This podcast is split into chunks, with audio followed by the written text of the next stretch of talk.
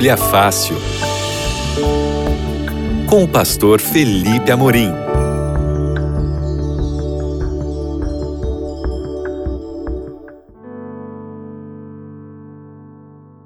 Olá, queridos amigos da Rádio Novo Tempo, que bom estar com vocês aqui mais uma vez para a gente estudar a Bíblia aqui no seu programa Bíblia Fácil. Sou o pastor Felipe Amorim e nós vamos passar os próximos minutos estudando mais um tema que está dentro das três mensagens angélicas. Nós estamos nessa temporada do Bíblia Fácil estudando esse tema importante que está ali em Apocalipse 14, a partir do versículo 6 até o versículo 12, e nós estamos estudando cada detalhe das três mensagens angélicas. E hoje nós vamos entrar aqui num novo aspecto que é muito importante, que é essencial para o tempo que nós estamos vivendo. Mas para isso, para a gente começar a estudar a Bíblia, eu quero convidar você para a gente orar, para que o Espírito Santo nos ilumine. Querido Deus, nós pedimos agora a iluminação do Teu Santo Espírito para que possamos entender o Teu recado hoje, em nome de Jesus. Amém. Eu quero começar, como nós estamos fazendo em todos os programas, lendo o texto completo das três mensagens angélicas. Então, se você está me acompanhando de casa, tem uma Bíblia aí, abre a tua Bíblia em Apocalipse capítulo 14, a partir do versículo 6. Mas se você está me assistindo de, uh, do carro, está dirigindo agora, não se preocupe, eu vou ler para você aqui o texto bíblico. Você se concentra em Deus, porque Ele quer falar com você. O texto diz assim, Apocalipse 14, a partir do versículo 6.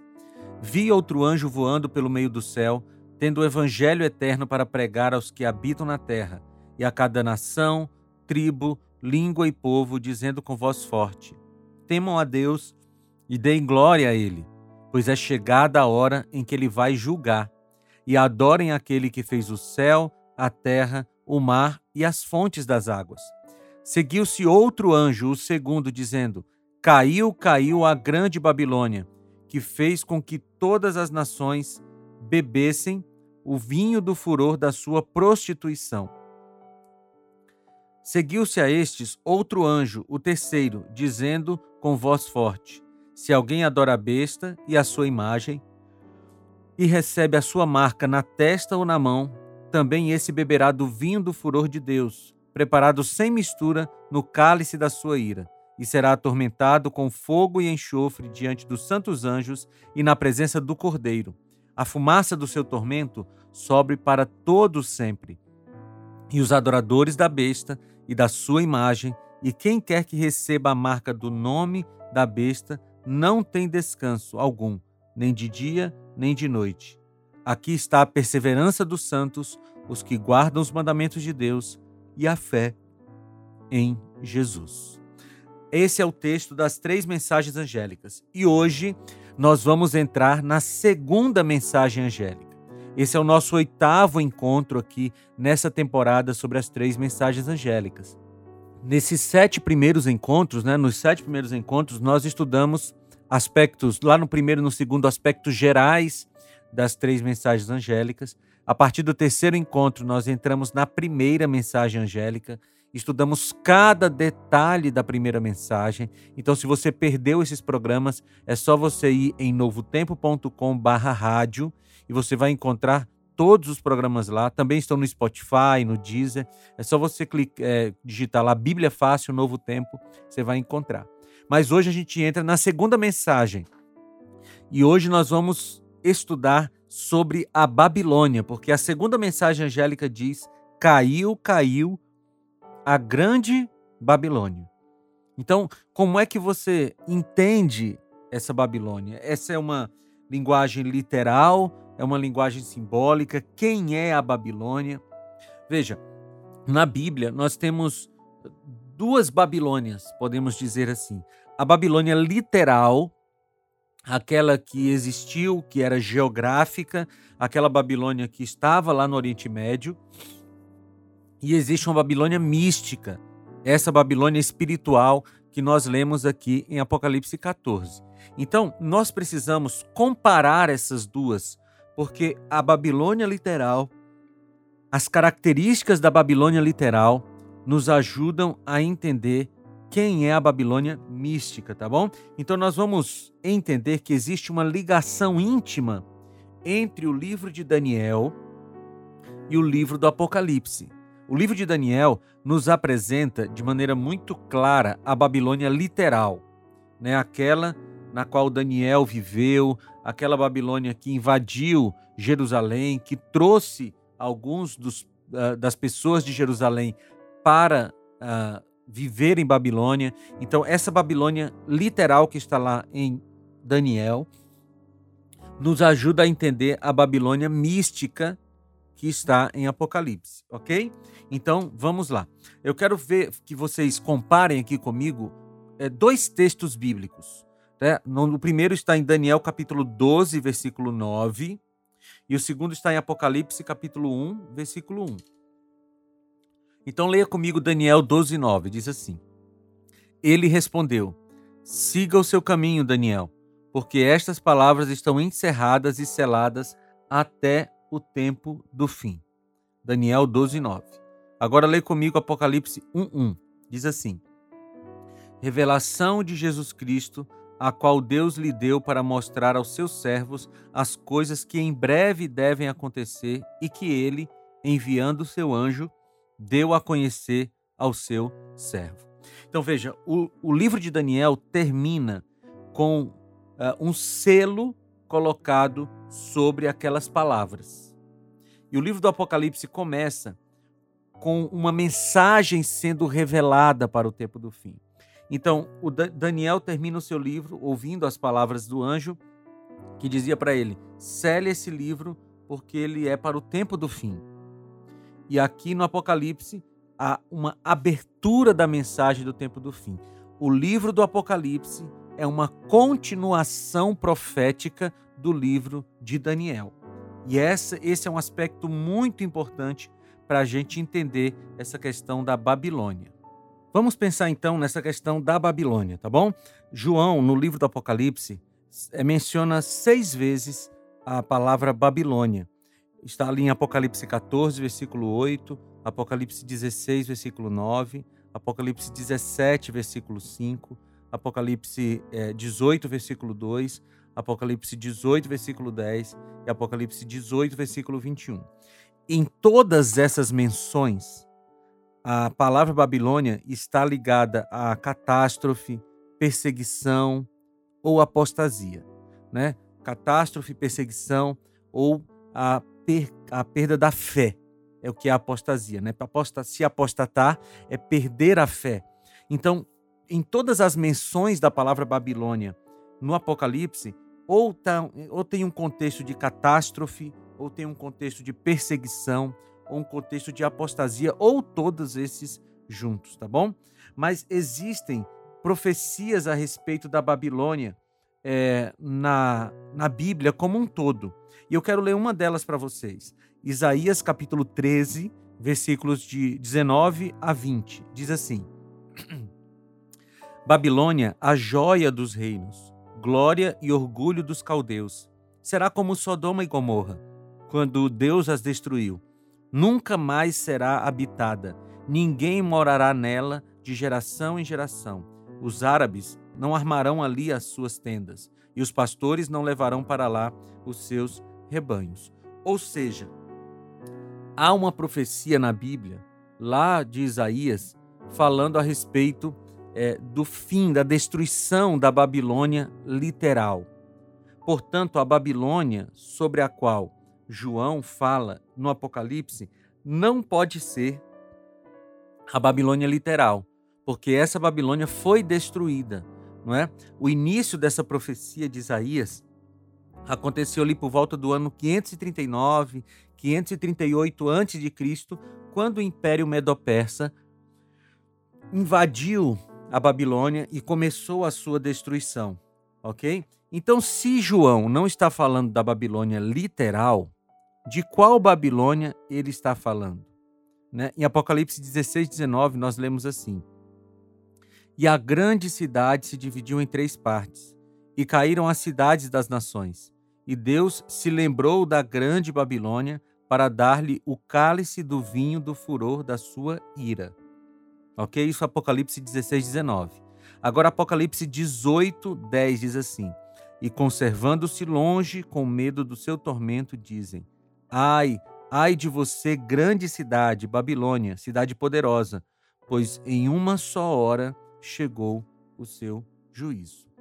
Muito bem, para a gente identificar quais, eh, quais são as características dessa Babilônia mística, dessa Babilônia espiritual de Apocalipse capítulo 14, 15, 16, 17, nós precisamos voltar um pouquinho na história e entender as características da Babilônia literal, da Babilônia geográfica, tá bom?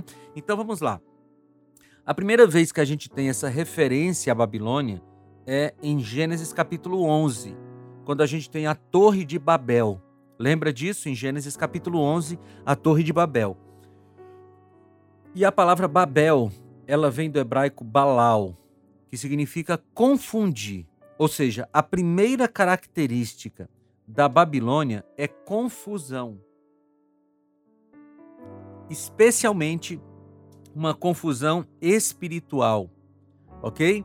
Então guarda essa característica porque ela vai ser importante para a gente entender depois a Babilônia é, mística, tá bom? A primeira característica da Babilônia é a sua confusão espiritual, confusão de doutrinas, confusão de conceitos, conceitos que são antagônicos, é, tentando conviver no mesmo ambiente ou é, filosofias antagônicas, teologias antagônicas. Essa é a primeira característica da Babilônia, confusão, tá bom? Mas tem uma outra característica que é muito importante. A gente vai ler agora Daniel, capítulo 1, versículos 1 e 2, que diz assim: No ano terceiro do reinado de Jeoaquim, rei de Judá, Nabucodonosor, rei da Babilônia, veio a Jerusalém e a sitiou. O Senhor entregou nas mãos dele Jeoaquim, rei de Judá, e alguns dos utensílios da casa de Deus. Nabucodonosor levou esses utensílios para a terra de Siná, para o templo do seu Deus, e os pôs na casa do tesouro do seu Deus. Veja que quando Nabucodonosor invade Jerusalém e ele toma alguns dos seus moradores cativos, ele também leva utensílios do templo de Jerusalém, do templo do Senhor, e mistura esses utensílios com o seu, os utensílios do seu templo pagão. E aqui tem uma característica muito fundamental da Babilônia literal, que também é da Babilônia mística. O Império Babilônico começa com a abordagem cultural. Vou tentar ser mais claro aqui para você. A Babilônia não começa perseguindo os seus é, inimigos a Babilônia começa tentando confundir os seus inimigos do ponto de vista cultural, tentando misturar culturas. Você quer ver isso ainda no livro de Daniel? Daniel capítulo 1, versículos 3 e 4 diz assim: Depois o rei ordenou a Aspenaz, chefe dos seus eunucos, que trouxesse alguns dos filhos de Israel, tanto da linhagem real como dos nobres, jovens sem, sem nenhum defeito, de boa aparência, sábios, instruídos, versados no conhecimento e que fossem competentes para servirem no palácio real, e que, a, e que Aspenaz lhes ensinasse a cultura e a língua dos caldeus. Ora, se a Babilônia começasse destruindo os inimigos, ela não teria convidado né, esses jovens para fazerem parte da, da faculdade da Babilônia. É porque o convite que eu li para vocês aqui, Daniel 1, 3 e 4, era para que as penas trouxessem trouxesse os melhores jovens para estudarem na faculdade da Babilônia, para se prepararem para servir o rei. E o que, que eles aprenderiam na faculdade da Babilônia? Primeira coisa, eles desaprenderiam a sua cultura materna. E depois eles aprenderiam a cultura babilônica para que eles pudessem é, servir ao Império Babilônico. Então veja, há um interesse cultural no ataque da Babilônia. Primeiro, ela ataca culturalmente. Daniel 1,5 diz: O rei determinou que eles recebessem uma alimentação diária tirada das finas iguarias da mesa do rei e do vinho que ele bebia. Ou seja, Nabucodonosor queria envolver culturalmente Daniel e seus três amigos. E esse é o primeiro ataque que a Babilônia faz. É um ataque cultural para tentar mudar a sua forma de ver. Portanto, Babilônia não destruía os conquistados, ela aculturava os conquistados. E a gente vê isso também na Babilônia mística nos últimos tempos.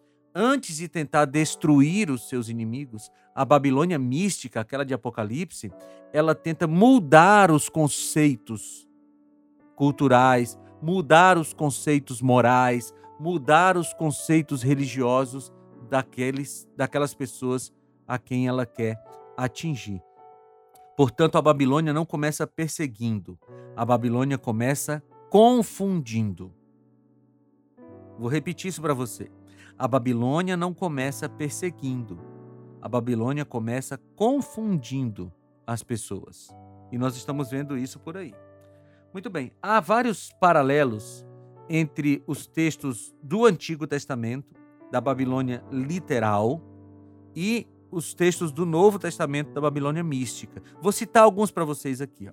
Por exemplo, em Gênesis 11, 1 a 9 e Apocalipse 17, nós vemos o significado do nome, que é confusão. Em Isaías 47, 5, Apocalipse 17, 1 a 7, é, nós vemos que a Babilônia é uma, uma organização apóstata, ou seja, que se afasta da vontade de Deus.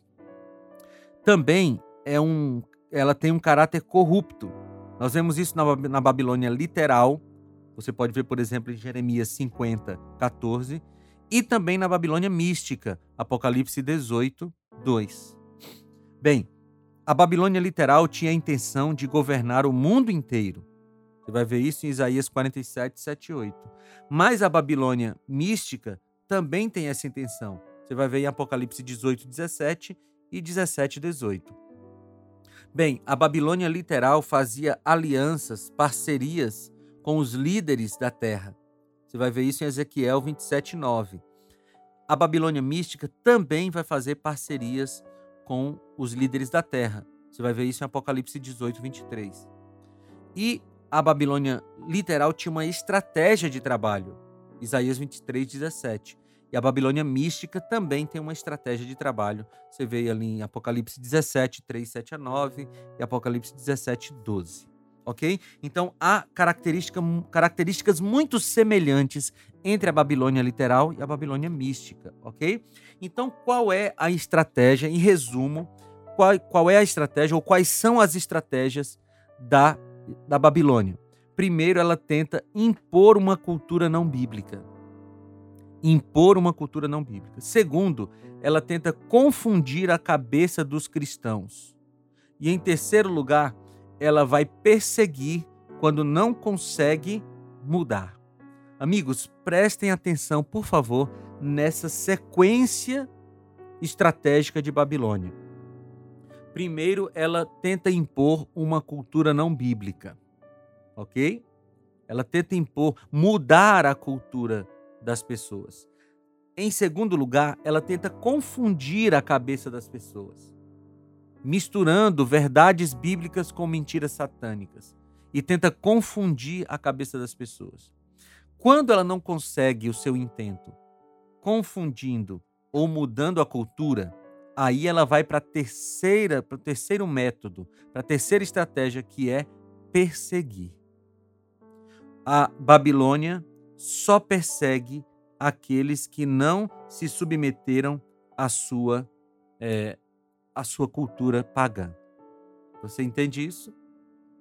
Bem, a Babilônia mística, segundo o Apocalipse, é a mãe dos movimentos apóstatas. Apocalipse 17:5 diz assim: Na sua testa estava escrito um nome, um mistério. Babilônia, a grande, a mãe das prostitutas e das abominações da terra. Quando João está falando aqui que a Babilônia é a mãe dessas prostitutas, na linguagem apocalíptica, prostitutas são as igrejas, os movimentos religiosos que não estão seguindo o que a Bíblia diz. Segundo o texto do Apocalipse, essas igrejas estão se prostituindo espiritualmente. Ok? Então, a Babilônia é a mãe dessas prostitutas, a mãe desses movimentos religiosos que se afastaram da palavra de Deus.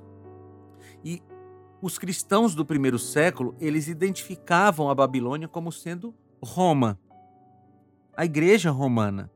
Primeiro a cidade de Roma e depois, no futuro, a igreja romana. Em 1 Pedro 5,13 diz assim: Aquele que se encontra na Babilônia, também eleita, manda saudações, e o mesmo faz o meu filho Marcos. Pedro estava nesse momento aqui em Roma. E a cidade de Roma era identificada já naquele tempo, no primeiro século da era cristã, como sendo Babilônia. Essa não é uma, uma identificação arbitrária da nossa parte, não. Os próprios cristãos do primeiro século identificavam Roma como sendo Babilônia. Aqui nós temos outras evidências de que os primeiros cristãos usavam o nome Babilônia para se referirem de forma velada a Roma, a capital do Império Romano. Você tem isso em Apocalipse 14, 8, Apocalipse 17, 5 e Apocalipse 18, 2. Nesses três textos, a palavra Babilônia é usada para se referir a Roma de maneira velada, tá bom? De maneira é, escondida. E eu quero trazer aqui um, uma citação de um livro chamado Crença Católica, na página 253.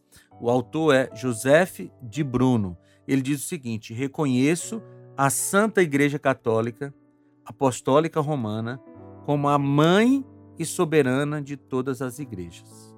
Você consegue ver uma semelhança entre esse texto que eu acabei de ler, essa citação, essa citação de um católico dizendo que a Igreja Católica é a mãe e soberana de todas as igrejas, e a, a citação de Apocalipse capítulo 17, quando diz que a, a Babilônia é a mãe de todas as igrejas apostatadas. Veja, há uma semelhança muito grande aqui. E quem são essas filhas da Babilônia? As filhas são as igrejas que aceitam a confusão da sua mãe. Ok? Então a Babilônia ela tem, ela gera uma confusão doutrinária na cabeça das pessoas. E todas, todos aqueles movimentos religiosos que aceitam essa confusão são chamados no Apocalipse de filhas da Babilônia. Agora, diante de tudo isso que eu falei para vocês, qual é a atitude do verdadeiro cristão em relação à Babilônia? Né? Nós identificamos aqui a Babilônia como sendo a igreja romana. Inicialmente era a cidade de Roma, mas depois passou a ser de maneira mais estrita o movimento religioso que surgiu em Roma, a Igreja Romana. E como é que um cristão verdadeiro resiste a esse, esse ataque da Babilônia? Nós voltamos para a Babilônia literal para a gente entender como um cristão pode resistir aos ataques da Babilônia. Vamos ler um trecho que fala sobre Daniel e os seus três amigos. Daniel, capítulo 1, versículos 5 a 7 diz assim: O rei determinou que eles recebessem um alimento diário, uma alimentação diária, tirada das finas iguarias da mesa do rei e do vinho que ele bebia. Os jovens deveriam ser educados ao longo de três anos e, ao final desse período, passariam a servir o rei. Entre eles se achavam Daniel, Ananias, Misael e Azarias, que eram da tribo de Judá. O chefe dos eunucos lhes, do, lhes deu outros nomes, a saber, a Daniel de Beltesazar, a Ananias o de Sadraque, a Misael de Mesaque e a Azarias o de Abednego. Daniel 1, 5 a 7. Agora veja o versículo 8. Daniel resolveu não se contaminar com as finas iguarias do rei, nem com o vinho que ele bebia. Por isso pediu ao chefe dos eunucos que lhe permitisse não se contaminar. Bem, esse aqui é um episódio do capítulo 1 de Daniel, no qual Daniel e seus três amigos fazem o firme propósito de não se contaminarem com a comida da Babilônia. E aqui tem uma primeira dica de como um cristão pode resistir à Babilônia mística hoje. Você precisa decidir que você não vai se deixar contaminar pelas, uh, pelas falas, pelas doutrinas da Babilônia mística hoje. E como é que você faz isso? Estudando a Bíblia com afinco, conhecendo a palavra de Deus, e é por isso que aqui na Novo Tempo nós te oferecemos guias de estudo da Bíblia para você conhecer mais a palavra de Deus. É só você entrar em novotempo.com barra rádio ou você entrar em biblia.com.br e você vai encontrar é, os nossos guias de estudo para você poder pedir. Então, esse é um primeiro aspecto, resista. Mas agora eu quero ler outro aspecto em Daniel 3, 16 a 18, que diz o seguinte: Sadraque, Mesaque e Abidinego responderam ao rei: Ó Nabucodonosor, quanto a isso, não precisamos nem responder. Se o nosso Deus a quem servimos quiser livrar-nos, ele nos livrará da fornalha de fogo ardente das tuas mãos, ó rei. E mesmo que ele não nos livre, fique sabendo, ó rei, que não prestaremos culto aos seus deuses, nem adoraremos a imagem de ouro que o Senhor levantou. Veja, essa aqui foi a decisão que os três amigos de Daniel tomaram quando eles estavam prestes a serem jogados na fornalha de fogo ardente. Eles preferiam a morte, preferiam a morte a negar o nome do Senhor Deus. E aqui tem outro exemplo de como nós podemos resistir à Babilônia espiritual. Os verdadeiros filhos de Deus decidirão não se contaminar com a Babilônia espiritual. E agora que você sabe de tudo isso, a minha pergunta para você é: qual será a sua decisão? Você vai continuar sendo contaminado pelas doutrinas não bíblicas da Babilônia? Ou você vai entrar para o grupo daqueles que seguem a palavra de Deus conforme ela está escrita porque essa é a vontade de Deus para a sua vida. Eu não posso decidir por você. O meu trabalho vai até esse momento. Até esse momento de te convidar para você decidir estar ao lado de Jesus. Mas a decisão é sua, somente sua. E eu faço votos que você, nesse momento, decida fazer parte do grupo daqueles que seguem a palavra de Deus sem confusão. Vamos orar? Senhor, eu peço que o Senhor habite no coração dessa pessoa que me ouve agora.